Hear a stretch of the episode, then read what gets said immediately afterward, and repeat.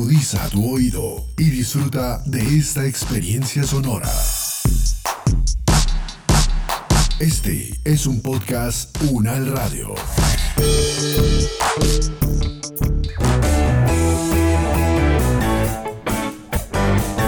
Salud Unal, contigo. Escuchar, aprender y compartir información de calidad sobre bienestar.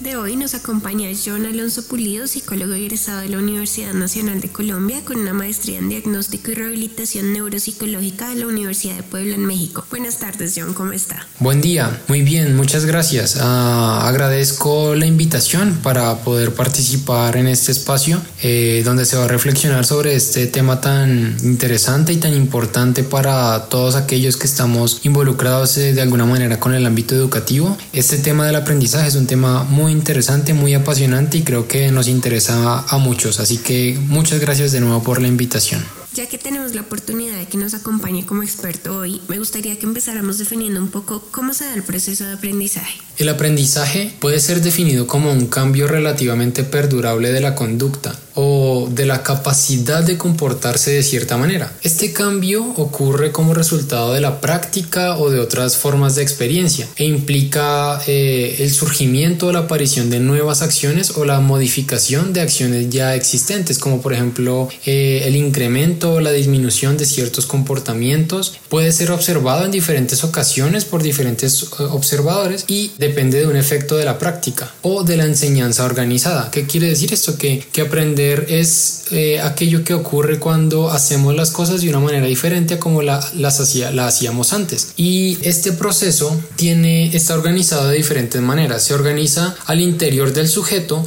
como un conjunto de cambios neurofisiológicos, psicofisiológicos y psicológicos. A nivel neurofisiológico, el proceso que más se ha asociado al aprendizaje es la plasticidad cerebral, que implica un conjunto de cambios estructurales y funcionales en las neuronas y una creación o formación de nuevas sinapsis. A nivel psicológico implica también un conjunto de cambios en los procesos cognitivos y en la estructuración de los conocimientos y de las representaciones que tenemos del mundo. Y bueno, pues esto eh, se ve reflejado en cambios cualitativos y, y cuantitativos del comportamiento. Y hay algo que tiene que ser muy importante y es que el, el aprendizaje requiere de la actividad recíproca y constante del sujeto con su ambiente físico y social. Así que el aprendizaje es un proceso complejo que, que implica muchos cambios y que básicamente puede ser observado eh, por un observador externo eh, quien puede determinar si existe un cambio o no en esos parámetros de comportamiento y puede determinar la existencia o no del aprendizaje. Partiendo ahora de este conocimiento acerca de cómo se da el aprendizaje a nivel neurológico, quisiera preguntarle entonces,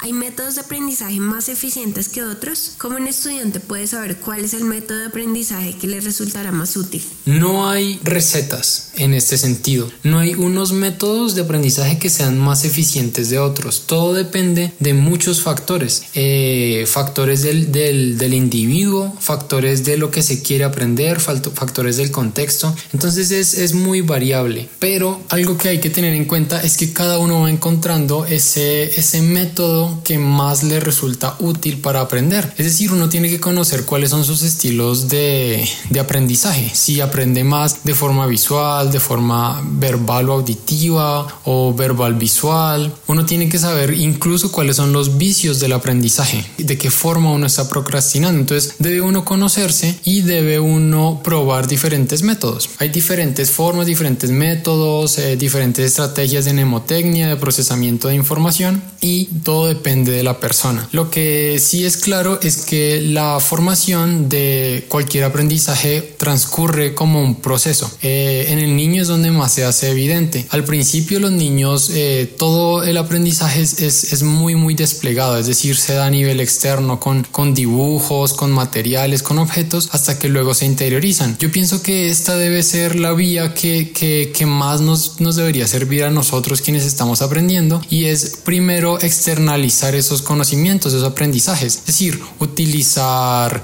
eh, dibujos, utilizar esquemas, medios de organización de la información para que luego esa información pueda estar más organizada y podamos eh, ensamblar o hacer un anclaje de esos nuevos aprendizajes con los aprendizajes que ya teníamos y ese aprendizaje sea más eficiente. Eso sí, los aprendizajes menos eficientes son aquellos que se dan puramente de memoria, como repetición y repetición. En este caso hay una mayor probabilidad de olvido y un menor anclaje con otros conocimientos que ya se tengan. Claro, esto de conectar conocimientos nuevos con conceptos ya establecidos es fundamental. Sin embargo, teniendo también en cuenta que los estudiantes suelen centrarse en el objetivo, pasar un examen o pasar una materia, pero no tanto en el proceso de aprendizaje para lograr dicho objetivo, ¿qué es más útil? ¿Enfocarse en el proceso o en el resultado?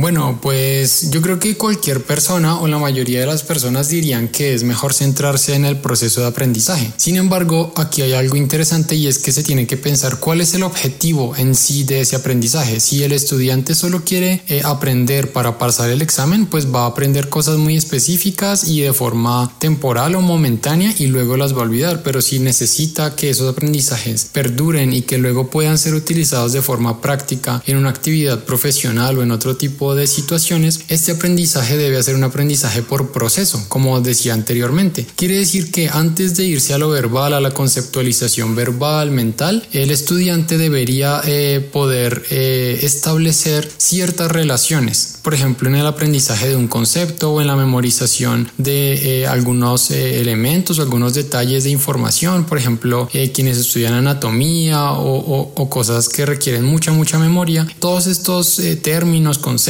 palabras o ideas deben estar primero desplegados. Desplegados en que en un esquema, en un mapa, en un dibujo y luego debe haber un proceso de integración con conocimientos previos o con conocimientos más habituales para, para el estudiante o para la persona y luego ya puede, eh, se puede dar el proceso de interiorización. Entonces, en este sentido, yo pienso que lo más eh, eficiente es, es, enfocarse en el proceso, además que de alguna manera hace que el aprendizaje sea un aprendizaje realmente perdurable, que el cambio en el comportamiento sea más estable y que eh, la persona, el desarrollo cognitivo de la persona sea mucho mayor porque se crean a nivel cerebral, por ejemplo, muchas más redes, muchas más redes, la plasticidad cerebral va generando muchas más redes de asociación entre diferentes regiones de trabajo cerebral que de alguna manera participan en la formación de toda esa estructura semántica que mantenemos a nivel de los conocimientos que vamos generando en el aprendizaje. Hablando de esto que usted menciona, desplegar los conocimientos en esquemas, dibujos, mapas, solemos creer que solo aprendemos cuando estamos concentrados leyendo y estudiando por horas, pero ahora se habla mucho de lo que los científicos como la doctora Barbara Oakley llaman los modos de pensamiento, el modo difuso y el modo enfocado. ¿Cómo los definiría usted y cómo cree que se puede sacar ventaja de estos al estudiar? Bueno, pues eh, no conozco profundidad el planteamiento teórico de, de la doctora Barbara Oakley, pero ah, digamos a grandes rasgos tengo entendido que el método enfocado implica más la retención de ciertos detalles, de detalles importantes eh, en la mente, como de ciertos elementos, mientras que el método difuso implica una combinación de ideas que ya existen, eh, de nuevas formas, eh, para combinarlas con las nuevas ideas y pues que esto conduce al aprendizaje. Yo pienso que esta segunda forma, el método difuso, tiene mucho más sentido si es que lo analizamos, por ejemplo, desde la perspectiva del aprendizaje significativo de Ausubel. Ausubel planteaba que para que un aprendizaje sea significativo tiene que estar enlazado con las motivaciones del mismo sujeto que está aprendiendo, pero también el nuevo conocimiento debe estar eh, de alguna manera relacionado con los esquemas de conocimiento previos. Es decir, eh, uno cuando está aprendiendo asimila la nueva información a partir de los esquemas que ya tiene. Entonces va a ser más fácil eh, relativamente fácil asimilar los nuevos esquemas a partir de cosas que uno ya sabe. Uno cuando está aprendiendo no viene en blanco, ya uno tiene ciertos conocimientos que ha generado en otras situaciones, así que eh, hay que entender qué es lo que ya se sabe y cómo eso que ya se sabe me va a permitir o me va a facilitar el aprendizaje de la nueva información. En ese sentido el método difuso tiene más mucha más lógica porque implica esa relación de lo nuevo con lo que ya se sabe, pero implica también el aspecto motivacional Y es que si uno no se encuentra motivado para aprender, ese aprendizaje va a ser insuficiente, va a ser parcial y no va a generar eh, de alguna manera todos estos cambios que vienen posteriormente asociados a un aprendizaje significativo, donde, donde eh, la parte emocional se convierte en facilitadora de. ¿sí? Entonces, eh, yo pienso que un elemento importante es que el hecho de aprender debe ser entendido también como que parte de una necesidad de, de una necesidad de saber, no solo de una necesidad de pasar el examen, sino de una necesidad de, es decir, que genere una emoción, que genere una motivación y que implique una relación de lo antiguo con lo nuevo. Esos son los, de alguna manera podríamos decir que eso es mucho más eficaz y como lo dije anteriormente, tiene mucho menos sentido y mucho menos practicidad eh, repetir y repetir, como tomar una información y estarla repitiendo a lo largo del día. Muchos estudios han demostrado que hay una mayor probabilidad de, olvidar esa información por efectos de interferencia o por el mismo decaimiento de las huellas de memoria. Así que pienso que el método difuso eh, sería más efectivo. Es la recomendación de primero lee todas las preguntas, resuelve las que tengas más claras y finalmente las que se te dificulten. ¿Qué otros consejos cree que son valiosos a la hora de preparar y presentar exámenes universitarios? Sí, en efecto, estoy de acuerdo en que en, un momento, en el momento de la realización de un examen incluso de un trabajo importante, eh, lo mejor es resolver primero aquello que se sabe o aquello que mejor se conoce. Así que eh, una recomendación es que primero se resuelvan las preguntas que se consideran más fáciles y luego cuando ya se hayan resuelto aquellas preguntas que se consideran más fáciles ir hacia las, hacia las preguntas que, que son difíciles. Para las preguntas que son difíciles, eh, lo mejor es tratar de encontrarles algún sentido. En primer lugar, uno tiene que preguntarse a uno mismo si está entendiendo lo que le están preguntando, ¿sí? Y si en efecto está entendiendo lo que están preguntando, pero no conoce la respuesta y debe dar una respuesta porque esa es la realidad, bueno, debe encontrar una lógica justamente con esos conocimientos que ya, que ya se saben. Debe encontrarle una lógica y un sentido a esa pregunta de acuerdo a los contenidos que ya se tienen. Quizás no es tanto como que el cerebro vaya haciendo unas cosas mientras uno hace otras, pero sí es cierto que el cerebro tiene una capacidad de alertamiento que va disminuyendo conforme va incrementando el nivel de fatiga. Así que eh, si primero nos agotamos con las preguntas más difíciles, las que quizás no podamos resolver bien, y al final nos vamos con las más fáciles, eh, la probabilidad de cometer un error por un efecto de una falla atencional va a incrementar y eso quiere decir que esas preguntas que hubiéramos podido haber resuelto bien, pues es probable que de alguna manera o en algún sentido puedan quedar mal. ¿sí? No necesariamente es que vayan a quedar mal, pero puede que, que, que uno cometa algún tipo de error. Así que hay que aprovechar los recursos atencionales cuando uno llega al principio del examen y ya posteriormente eh, tratar de resolverlo lo que uno no sabe a partir de los conocimientos previos. Esa es como la, la principal recomendación que, que, puedo dar para los exámenes. También hay recomendaciones importantes y es aprender a manejar todos los procesos emocionales. Muchas veces la misma preocupación o la misma ansiedad generan bloqueos eh, a nivel del procesamiento. Eh, no porque la persona no sepa, sino porque esa preocupación eh, de alguna manera desata ciertos procesos cerebrales que facilitan ciertos comportamientos que no benefician eh, la realización del examen en su momento. Así que mm, yo pienso que es importante llegar tranquilo, eh, haber dormido bien, el sueño facilita el aprendizaje, haberse alimentado bien, haber tomado bastante agua y haber hecho algún ejercicio de tipo aeróbico para facilitar la oxigenación cerebral hay muchos estudios también que demuestran que la eficacia de estudiantes cuando van a presentar un examen incrementa cuando han dormido bien las noches anteriores y cuando han hecho algún tipo de actividad física aeróbica. Como que estos factores se suman, se suman a, la buena preparación para que eh, en efecto eh, los resultados en el examen sean más favorables. Así que esas son las principales recomendaciones. Bueno, finalmente muchísimas gracias John por estos consejos tan valiosos y obviamente por ayudarnos a aclarar un poco más este complejo proceso que es el aprendizaje. Muchas gracias a ustedes por la invitación. Un saludo para todos. Hasta luego.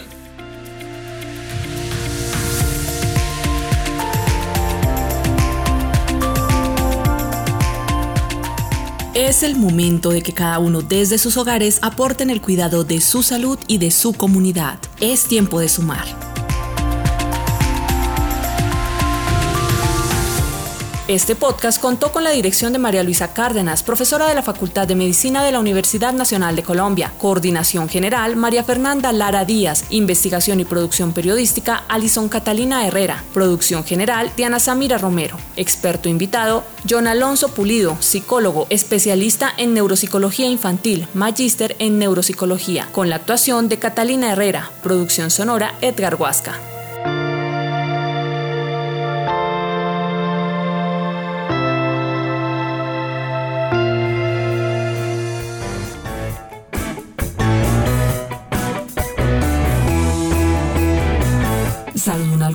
Es una producción de la Facultad de Medicina de la Universidad Nacional de Colombia en alianza con UN Radio.